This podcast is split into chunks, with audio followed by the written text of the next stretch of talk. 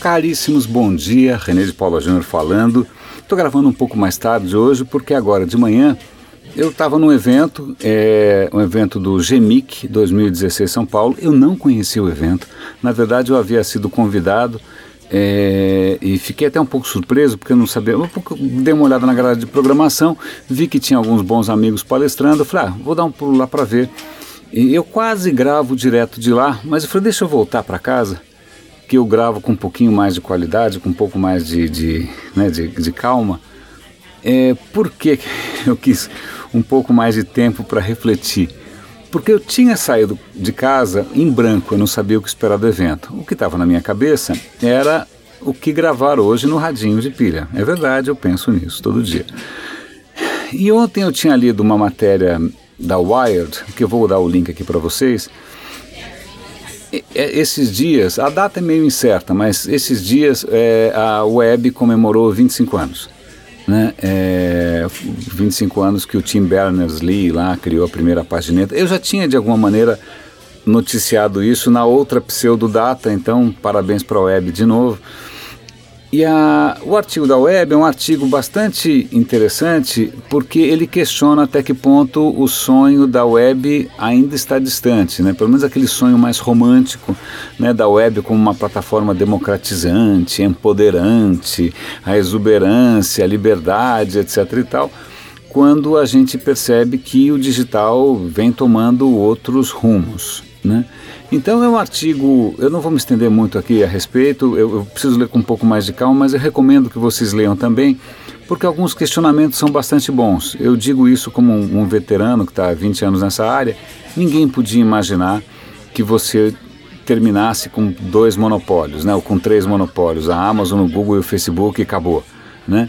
É, ou que de repente a web começasse a perder espaço para o mobile dessa maneira, para os aplicativos. Então tem uma série de desdobramentos que não estavam muito no plano original, ou pelo menos na intenção, que era um pouco romântica, um pouco hippie, um pouco anarquista inicial.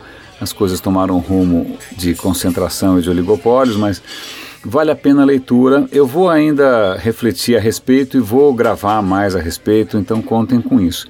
E eu estava indo lá para o Gemic e falando, bom, provavelmente é, o que está acontecendo agora é que mobile, né, em primeiro lugar tal. Eu fui para o GEMIC, que é um evento que passa, está passando por várias capitais do mundo, Tel Aviv, Hong Kong, lá, está circulando, está aqui em São Paulo, é o segundo ano. E a primeira palestra foi do representante do, do, do, do, presidente, do gerente no Brasil, do Baidu. Baidu é aquele, aquela empresa chinesa colossal.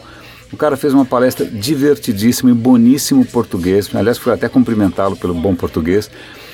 E a, a, a palestra muito bem humorada porque ele, ele falava dos sete pecados capitais né, da, da internet no Brasil. Eu fiquei, opa, vamos prestar atenção. E ele falou várias coisas muito interessantes sobre alguns erros, alguns equívocos tal.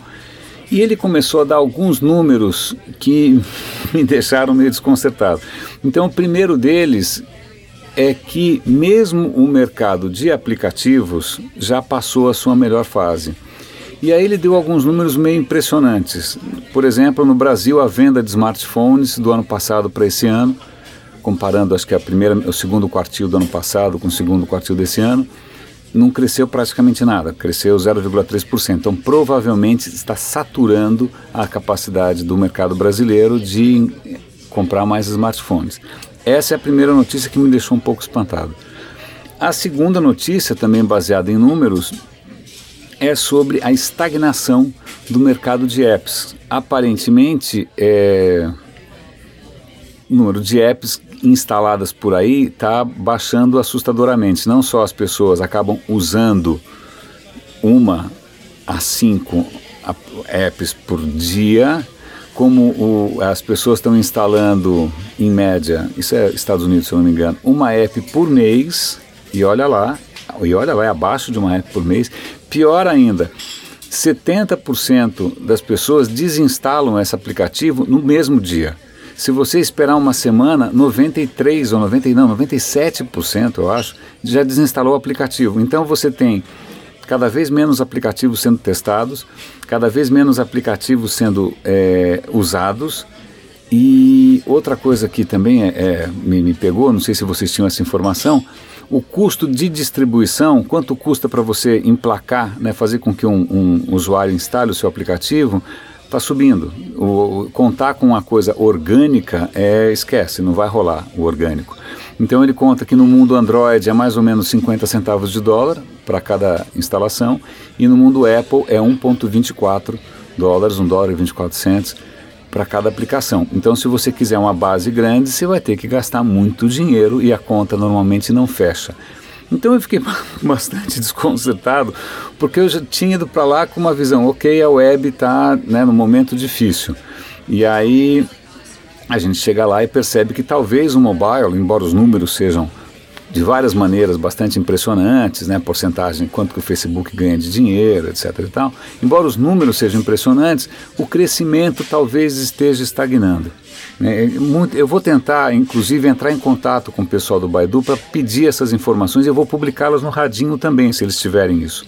Tá? Então fique atento, eu vou divulgar pela newsletter, na newsletter eu aviso quando tiver essas informações extras.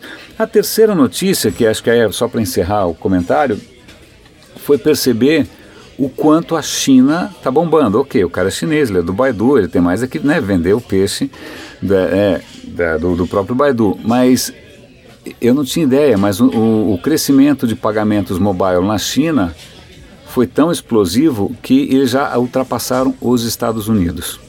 Se você pegar as top 10 empresas blá blá blá de tecnologia, quatro são chinesas, seis são americanas, nenhuma é europeia.